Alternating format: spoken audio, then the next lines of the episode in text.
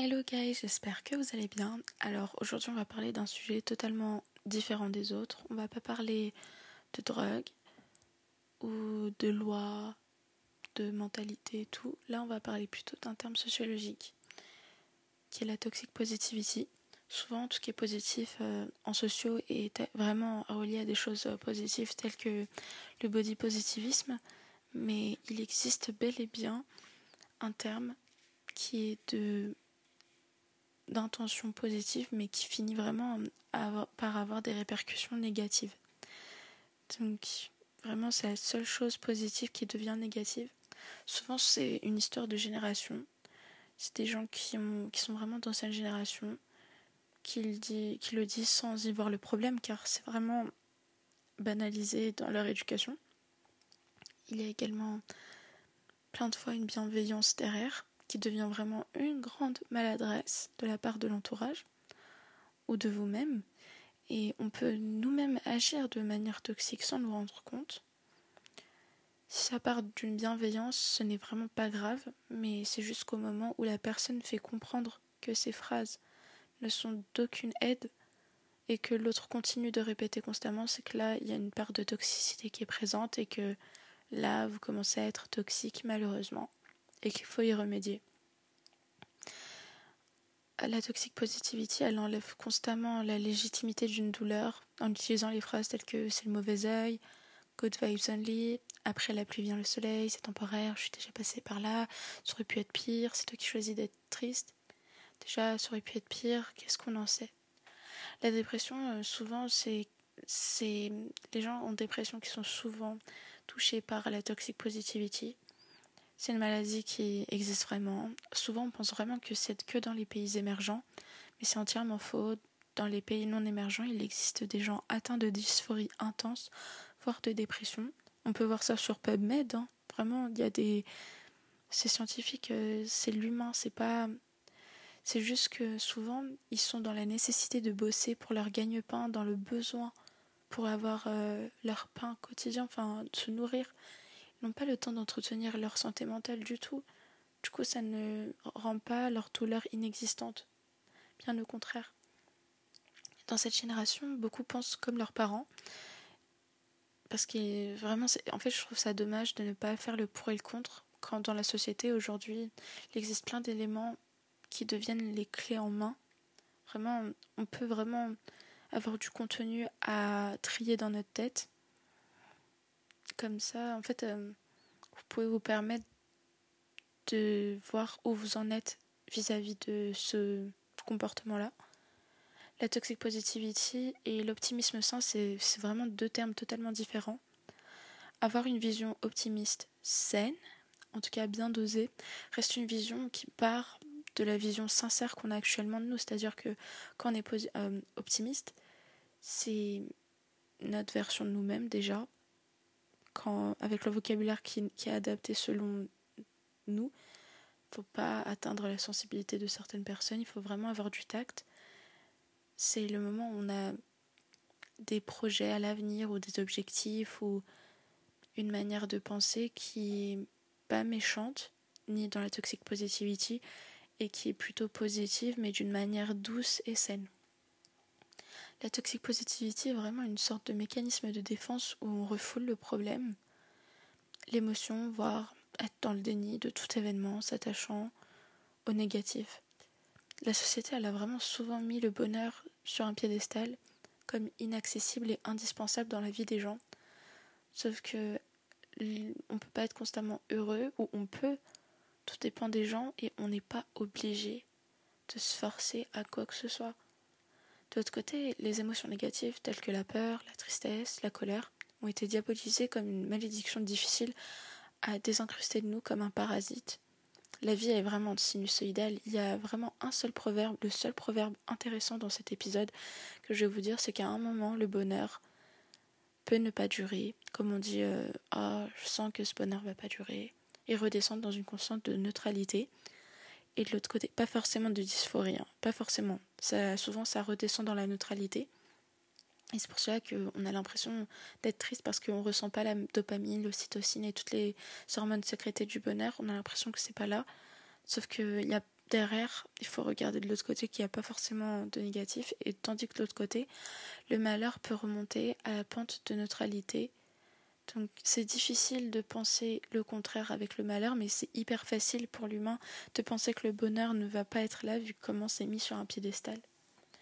C'est vrai que ça peut être temporaire, on peut croire ça, mais imposer ses croyances de l'autre côté, c'est pas bon. Et c'est toxique quand on insiste et que la personne ne veut pas. Surtout quand la personne au final euh, culpabilise encore plus de ressentir toute émotion négative en se retenant de pleurer, de voir les choses en face. Il peut arriver de se sentir incapable, insuffisant, voire ridicule. Vraiment, avant, ça m'arrivait de me sentir ridicule de pleurer. Parce qu'on me disait souvent des choses euh, de toxic positivity et je me souviens que, ouais, ça m'arrivait. Il y a une grosse hypocrisie dans la toxic positivity car en évitant de parler du négatif dans les choses, leurs difficultés personnelles, elles remontent à la surface souvent, selon les gens. Vraiment, comme on dit, euh, rien ne se perd, tout se transforme et tout dépend comment vous voulez le transformer. Soit vous êtes dans le déni, il se conserve ou se transforme dans une autre émotion qui va soit s'amplifier, soit changer de signification, mais qui va pas être forcément positive, soit vous regardez cet élément-là, vous travaillez sur vous-même et vous le transformez en une autre émotion qui peut être opposée et positive. Après, ça dépend des gens. Chaque trajectoire est unique, il n'y a pas de solution miracle. C'est pour ça que donner des conseils, c'est mignon. Mais il y a un moment donné, je pense qu'on ne peut pas avoir ces condescendances-là.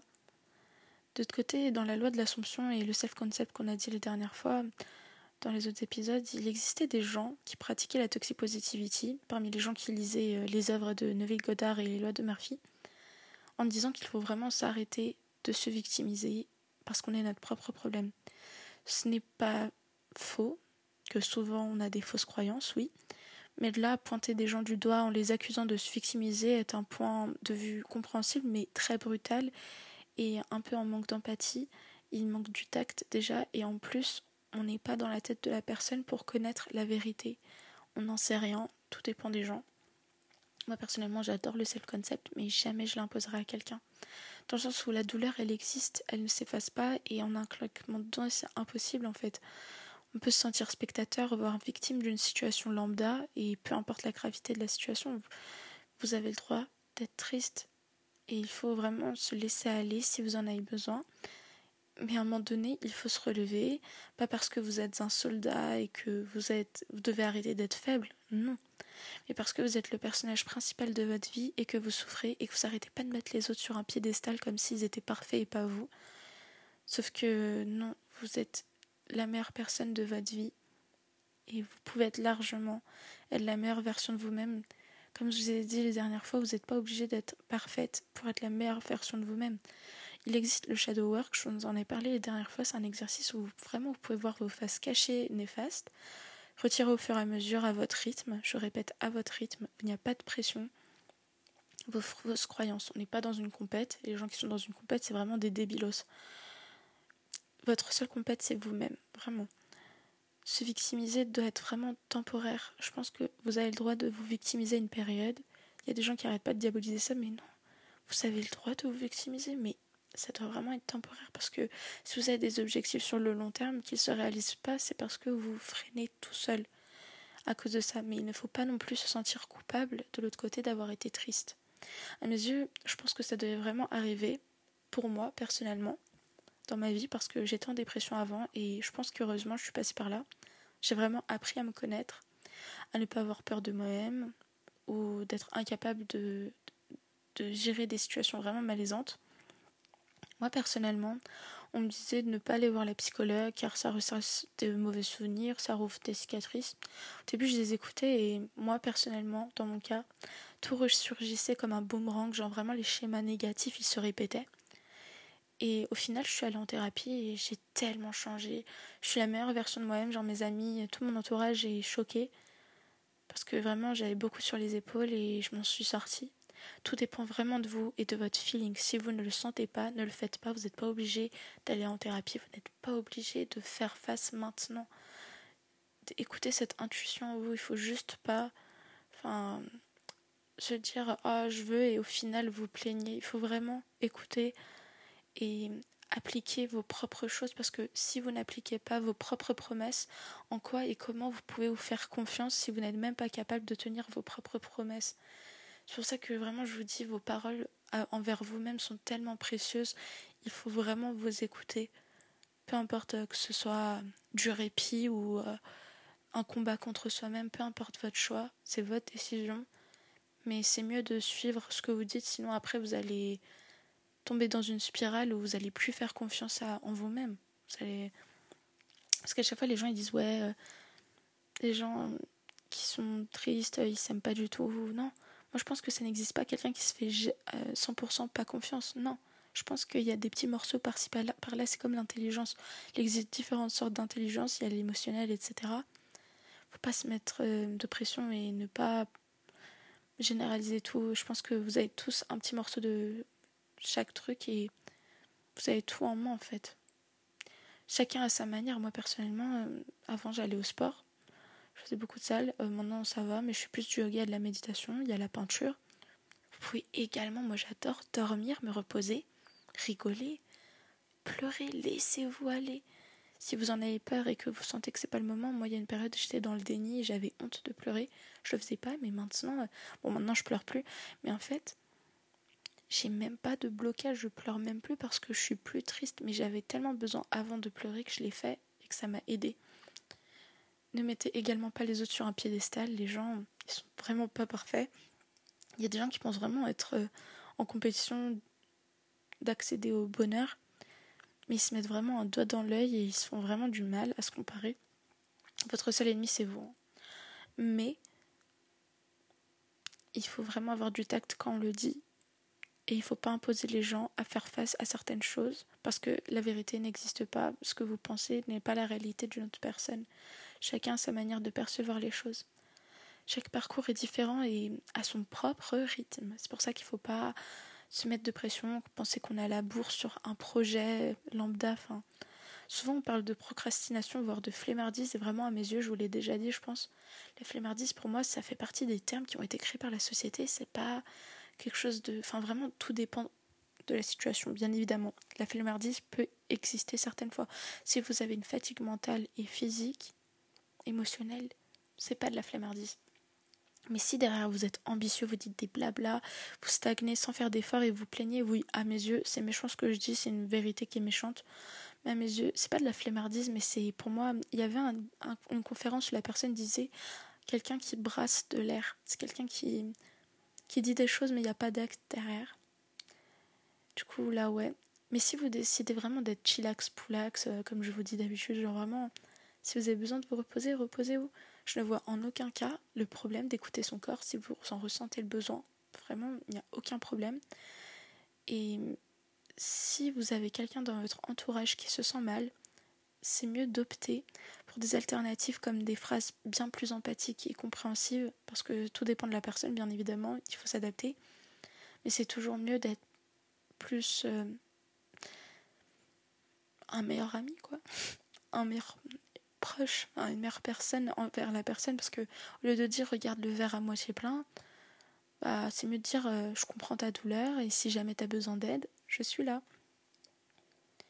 Et si vous ne sentez pas la, en capacité de faire ça, bah juste ne dites rien, ne vous cassez pas la tête. Euh, vous n'êtes pas un sauveur non plus, faut pas abuser. Mais si vous pouvez aider, faites-le, mais ne tombez pas. Comme d'habitude, je vous le dis, il faut pas vous emporter dans le malheur de quelqu'un non plus ça met vraiment la personne en capacité de se confier quand vous faites attention à la manière dont vous parlez, vu qu'elle ne se sent pas jugée et elle voit l'effort de la personne. Souvent, les gens, ils gardent vraiment pour eux-mêmes leurs pensées, qu'elles soient destructrices ou euh, tristes, peu importe. Même si c'est dur, ça leur arrange plus, même si euh, c'est autant aussi douloureux parce que vous vous jugez vous-même en fait qu'être jugé par le monde extérieur. En fait, les gens, ils ont tendance à se sous-estimer à un point où ils se rendent pas compte la valeur de leurs paroles. Vos mots sont tellement importants. Vous êtes une personne importante. Du coup, en bref, j'ai essayé d'être très synthétique. Je dirais vraiment, il y a des choses dont je tolère dans la toxic positivity, mais en fait, ça serait plutôt de l'optimisme sain. C'est juste comme un fond de motivation derrière ce comportement qui m'intéresse, parce que moi, j'ai toujours aimé me motiver et être un soldat, c'est ce qui m'a aidé à me relever tout le temps, je vais pas vous mentir. Et il y a des moments où j'avais besoin de répit, mais vraiment, tout dépend de vous et vous, vous êtes en constante évolution. Donc bon, tout dépend de vous à l'instant T, quoi.